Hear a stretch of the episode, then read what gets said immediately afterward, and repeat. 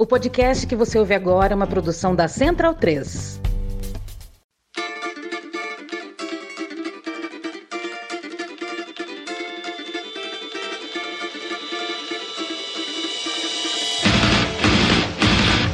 Ouvintes da Central 3, sejam bem-vindos. Eu sou Fernanda Castro e esse é o seu Lado B Notícias, o semanário de notícias do Lado B do Rio, com temas que precisam de uma atenção maior, mas de forma mais objetiva. Para ouvir debates de maneira mais profunda, continue ligados no nosso programa de sexta. No programa dessa semana, uma conversa sobre a fome no Brasil e a coluna de estreia de Giovanna Zucato. Vamos para os nossos recadinhos. Que tal vestir a camiseta do seu podcast favorito? Acesse www.zetanossa.com.br e compre a camiseta do lado B. A brusinha tem uma estampa estilizada com a famosa frase da vinheta de abertura do podcast. Do lado de cá, não tem caô. Tá lindona, aposto que você vai querer comprar, hein? E tem mais. A Zeta Nossa também oferece uma mamatinha para o nosso ouvinte. 15% de desconto nas compras no site usando o cupom LADO B15. Vai lá em www.zetanossa.com.br, vê as estampas lindonas e compre a sua camiseta do lado B. Aproveite e siga arrobaZetanossa no Twitter e no Instagram. O Lado B do Rio é um veículo independente financiado unicamente pelos ouvintes. Se você quer e pode nos ajudar, Seja um apoiador ou apoiadora do lado B pela Orelo. A partir de R$ reais você já colabora com a gente e de quebra poderá ouvir conteúdos exclusivos. O aplicativo da Aurelo é gratuito e você poderá apoiar o lado B e os outros podcasts que quiser, mas somente via cartão de crédito, por enquanto, tá bom? Você também pode escutar e apoiar pelo navegador digitando escute.orelo.audio barra lado B do Rio. A Aurelo é a primeira e única plataforma que remunera os produtores a cada play. Recomendamos ouvir o lado B pela Aurelo e, para quem quer nos apoiar ou já nos apoia, dê preferência para nos apoiar pela Aurelo. Mas não se esqueça, tanto o lado B do Rio quanto o lado B Notícias seguem gratuitos e livres semanalmente em qualquer plataforma. O sorteio para apoiadores e apoiadoras do lado B é um oferecimento da Camisa Crítica. Acesse www.camisacritica.com e confira as camisetas, bolsas, pôsteres, bandeiras e adesivos com estampas lindonas e de luta. Aproveite o desconto de 10% nas compras com o cupom LADO B. Siga arroba Camisa Crítica no Twitter e no Instagram. Camisa Crítica, criada para uma esquerda que não tem medo de dizer seu nome. Em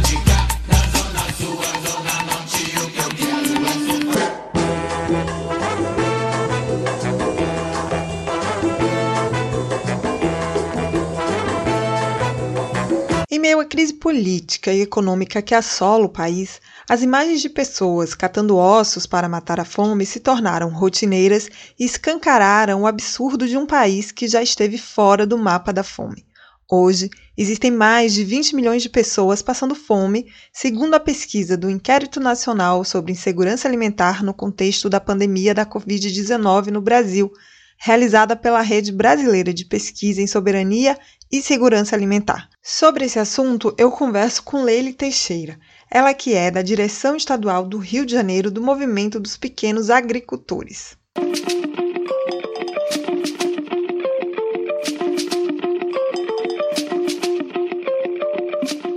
Bem-vinda, Leile. Eu queria que você começasse explicando para a gente o que é insegurança alimentar. Oi, Fernanda, que bom estar aqui com vocês, lá do B do Rio.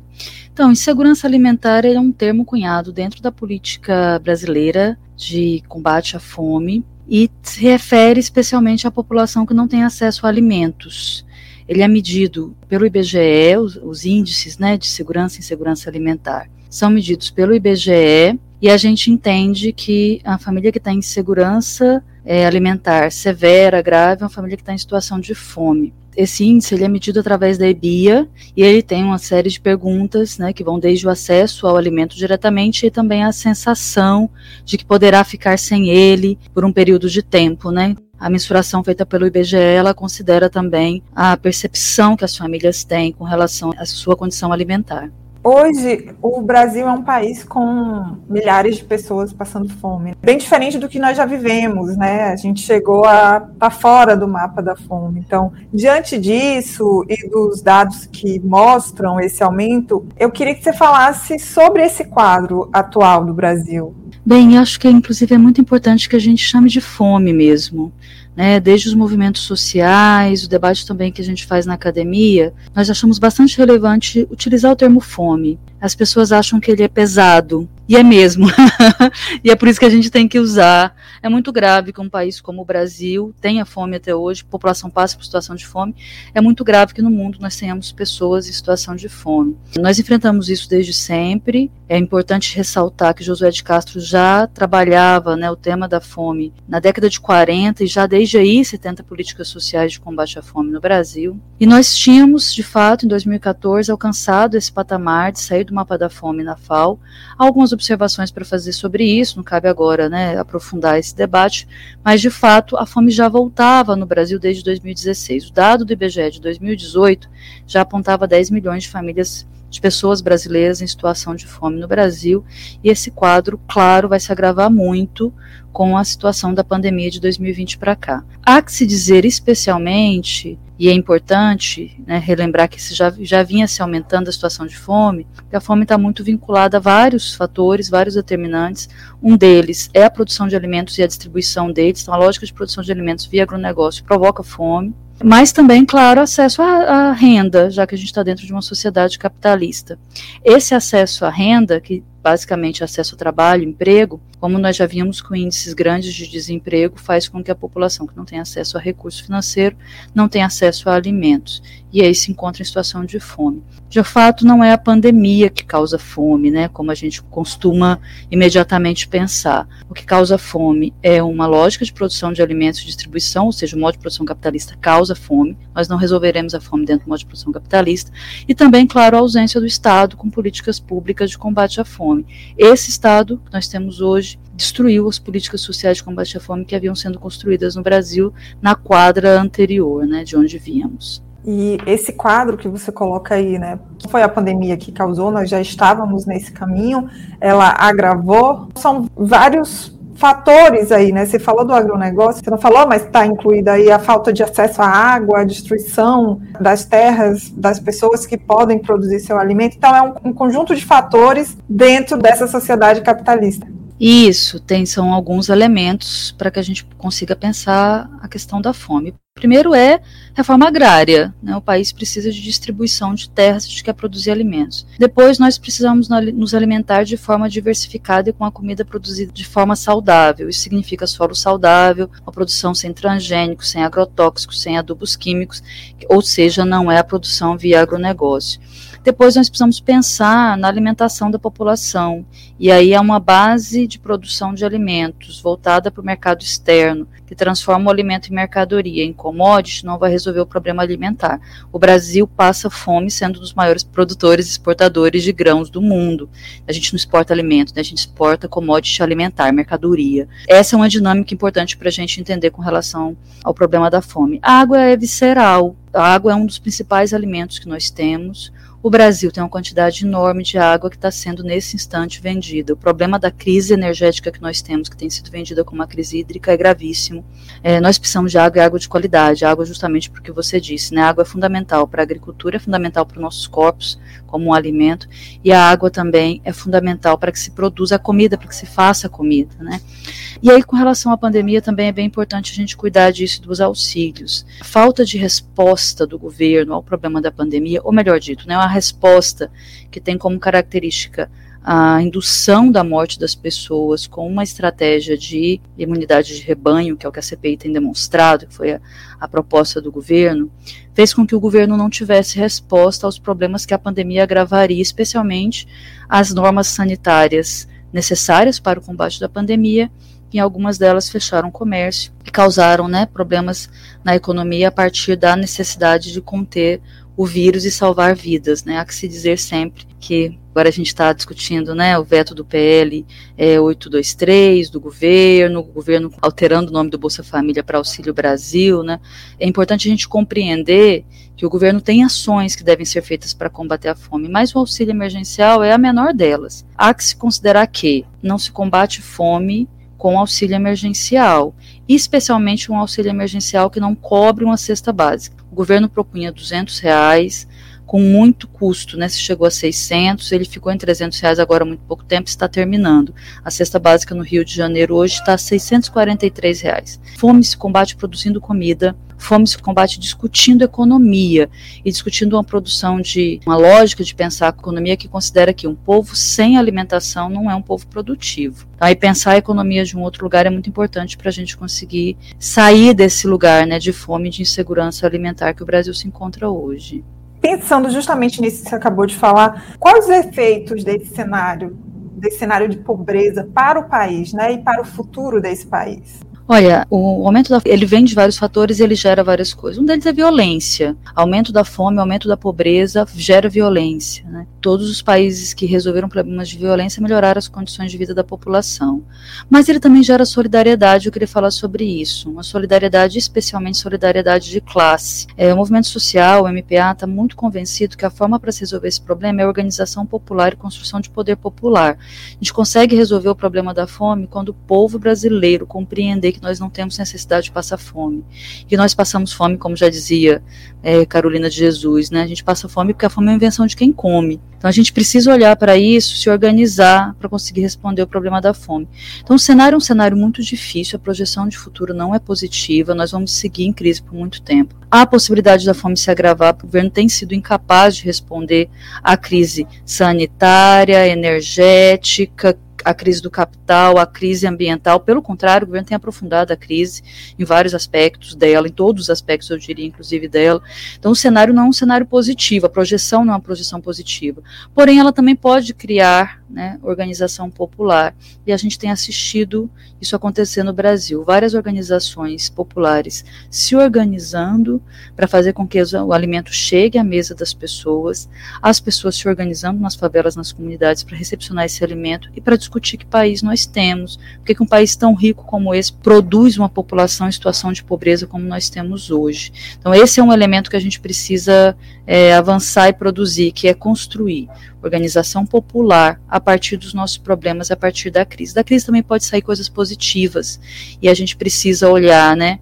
Como diria a Luísa Orondina, olhar para um horizonte de que a esperança também é revolucionária e se a gente se organiza com solidariedade de classe, a gente consegue resolver os problemas do país. Você falou aí agora um pouco dessas articulações e da, e da importância disso, né, para a gente enfrentar esse cenário. A minha pergunta era justamente nesse sentido, assim, quais articulações que estão sendo criadas e de que maneira, ou para além dessas articulações, quais as políticas que a gente pode vislumbrar para vencer, né? Eu acho que você já começou a falar um pouco disso, aí eu queria que você só aprofundasse um pouco mais. Então, Fernanda, olha, do ponto de vista de formulação de política pública, nós temos formulações incríveis. O Brasil é referência em formulação de política pública de combate à fome.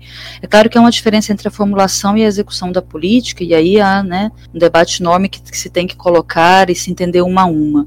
Mas nós temos políticas incríveis, vou te citar algumas. É, Política Nacional de Educação Alimentar, a merenda escolar, essa é uma das políticas, inclusive a única política pública que nós temos continuidade no Brasil. A merenda escolar, se ela chega com qualidade para as crianças, a gente tem um resultado enorme na reversão de quadros de fome. A política de compra de aquisição de alimentos direto da agricultura familiar, né, seja via PAA, que está em 30%, em algumas cidades tem que chegar a 100%, cidade do interior toda a compra tem que ser feita agricultura familiar, isso melhora imensamente a qualidade alimentar da população. O programa de aquisição de alimentos é um programa riquíssimo, importantíssimo de apoio à agricultura familiar, está formulado, já está pronto. A gente não precisa inventar muito a roda. O programa de cisternas, que é incrível.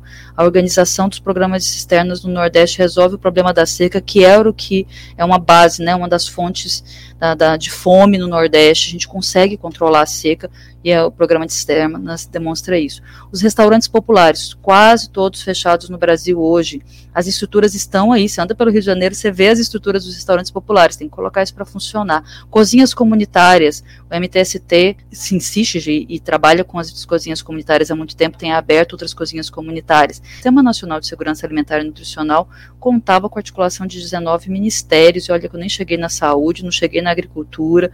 Nós temos isso formulado, esvaziado por política de Estado. E aí entra um outro elemento que é muito importante, que além da política pública né, funcionar, e olha que eu não falei de Bolsa Família, hein, que é o programa tido como programa de combate à fome, não cheguei nele. Tem uma série de outros programas incríveis que foram formulados no Brasil, estão aí à disposição para qualquer pessoa que queira conhecer um pouco mais. Mas nós só conseguiríamos resolver a fome se a gente superar o modo de produção capitalista, e para isso a gente precisa de organização popular. É aí que está a razão de ser da fome persistir por tanto tempo num mundo em que a gente produz alimentos para mais de 2 bilhões de pessoas. Não é uma questão de produção só de alimentos. E não dá para cair na, na, situação ingênua de achar que é só distribuí-los. Entre a produção e a distribuição existe um modo de produção. É ele que hoje provoca fome no país. É sobre ele que a gente tem que falar para superar o problema da fome. Leile, eu queria que você, bem rapidamente, se você pudesse, você trouxesse um pouquinho dessa discussão que você começou, esse modelo de produção que a gente tem. Vamos tentar. Eu acho que o raciocínio não é muito difícil, não. O Marx já explicava ele. Todo nicho de mercado precisa produzir o seu consumidor. Se o seu mercado é produzir comida, você precisa de pessoas que passem fome. É isso. Agora, a fome aí ela ganha uma dimensão muito diferente, observe não significa não necessariamente não ter acesso à comida. E aí Josué de Castro já tinha explicado isso lá na década de 40. Ter acesso a uma comida ruim, de má qualidade, também é fome, uma comida que não não te dá condições suficientes de se reproduzir como ser humano, fisicamente, intelectualmente, emocionalmente, psiquicamente. Então, esse padrão alimentar que é organizado pelo modo de produção capitalista, que é baseado em transgênicos, veneno, sistemas longos de transporte, o alimento ele caminha, né, longas distâncias, então aí entra petróleo, entra toda a indústria de rodagens, entra embalagem, e aí você vai agregando capital nisso, né? Vamos pensando que nicho de capital que a gente vai agregando nesse volume do que é o processo alimentar mundial hoje. Para que esse alimento transite longas distâncias, você precisa de mais veneno para controlar amadurecimento. Então você chega com esse alimento, né, com um processo de distribuição de hipermercados, com tempo de prateleira, para isso esse alimento precisa estar açucarado, ele precisa ter muita gordura, ele precisa, né, de conservantes químicos para se manter.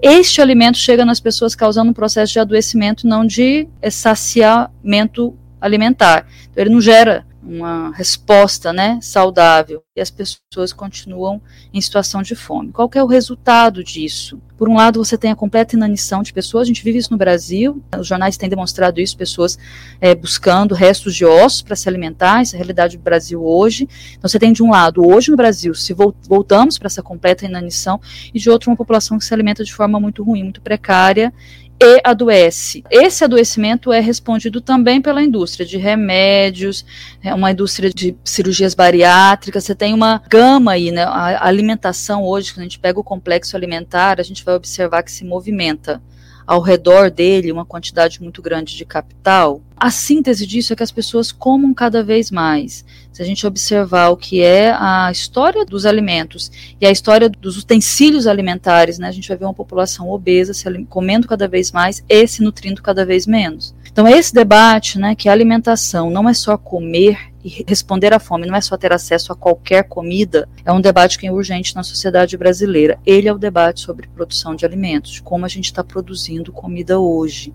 Leile, é uma pena que nosso tempo seja tão curto, porque é um debate que precisa ser mais feito e feito, né? Mas se você quiser colocar mais alguma coisa e convocar as pessoas para conhecer os movimentos, as articulações, fica à vontade. Quero, Fernanda, agradecer, dizer que a gente está à disposição para o debate, dizer que a fome é um insulto à nossa capacidade de organização política, à nossa inteligência. É inadmissível que qualquer ser humano esteja em situação de fome no mundo hoje. Isso é algo que deveria tocar qualquer pessoa que tenha bom senso. Não vou dizer nem que seja progressista ou de esquerda que tenha bom senso. Então, nós estamos à disposição para o debate. O MPA está com uma campanha hoje, né? Nós estamos, esse é um mês de jornada de luta por soberania alimentar e a convocação a toda a população brasileira para pensar sobre isso. Por que, que um país tão rico, que produz tanta comida, tem uma população passando fome. Tem algo de muito, muito, muito podre no reino do Brasil e é bem importante que a gente discuta isso. Já passou da hora. O MPA realiza, desde 2013, durante o mês de outubro, a jornada de lutas para garantir os direitos dos agricultores e políticas públicas baseadas na soberania alimentar. Esse ano o movimento celebra também os 25 anos da definição da construção e da luta por soberania alimentar. Os debates da jornada estão gravados e disponíveis no site do MPA. Acompanhe o MPA através da mpa.brasil você pode acompanhar também no site mpabrasil.org.br e no YouTube MPA Brasil.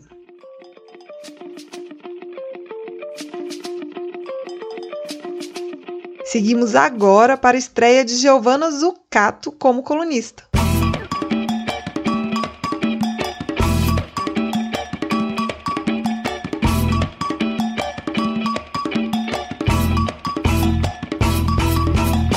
Olá, pessoal. Aqui quem fala é Giovana Zucato. Hoje inauguro a coluna quinzenal sobre a América Latina no lado B do Rio Notícias. Adianto desde já que minha ênfase vai se dar na região da América do Sul.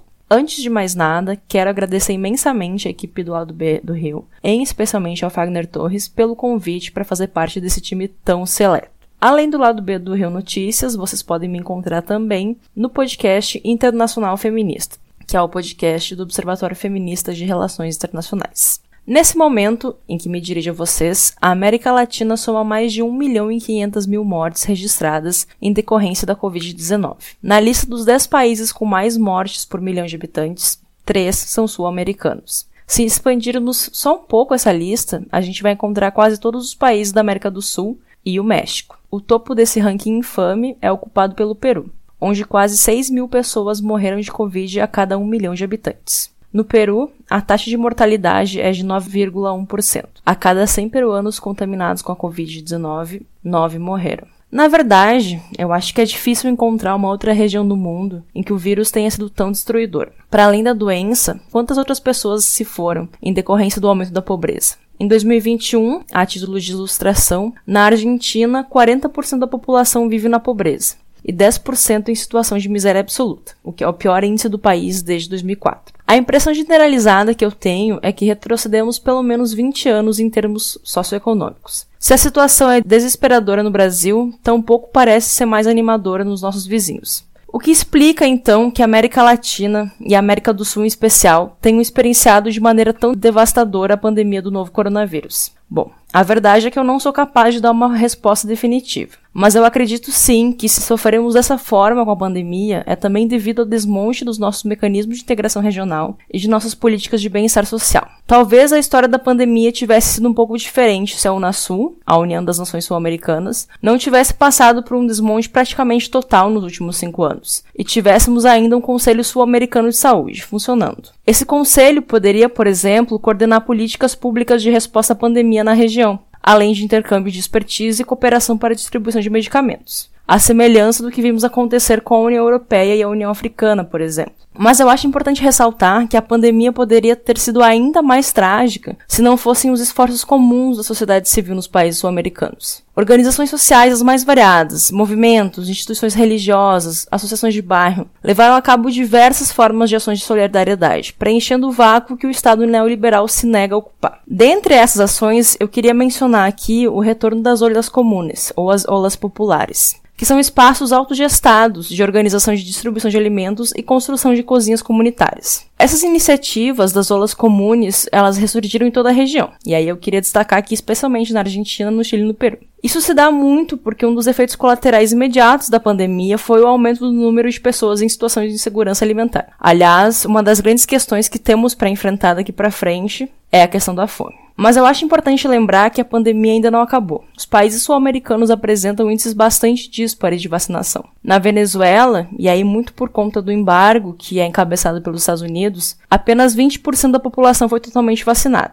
Bolívia, Paraguai, Suriname e Guiana, aliás, esses dois últimos, né, nossos vizinhos que por muitas vezes a gente esquece, apresentam índices de 30% da população totalmente vacinada. Enquanto no Uruguai, esse índice chega a 75% da população. Esses dados, eu acho que eles importam por várias razões. Os países sul-americanos não são ilhas. os fluxos de bens e principalmente de pessoas são muito intensos. Os problemas econômicos, políticos e sociais de uma nação com frequência respingam no resto da região. Da mesma forma, tendências sociais e políticas com frequência não só se replicam, mas precisam ser entendidas a partir das redes transnacionais de ideias e de articulação sociopolítica da nossa região. E aí, nesse sentido, a gente pode falar tanto sobre a ascensão da direita radical na América do Sul, como sobre o fenômeno dos estalidos, né, que são essas grandes ondas de levantes sociais que tomaram diversos países da região nos últimos dois anos. E aí a gente pode citar, né, Chile e Colômbia como exemplos mais paradigmáticos. Bom, vamos falar sobre tudo isso e muito mais nas próximas edições do Lado B Notícias. Eu espero construir aqui um espaço para a gente pensar criticamente, mas também de forma muito esperançosa a nossa região. E tem muita coisa vindo por aí, né?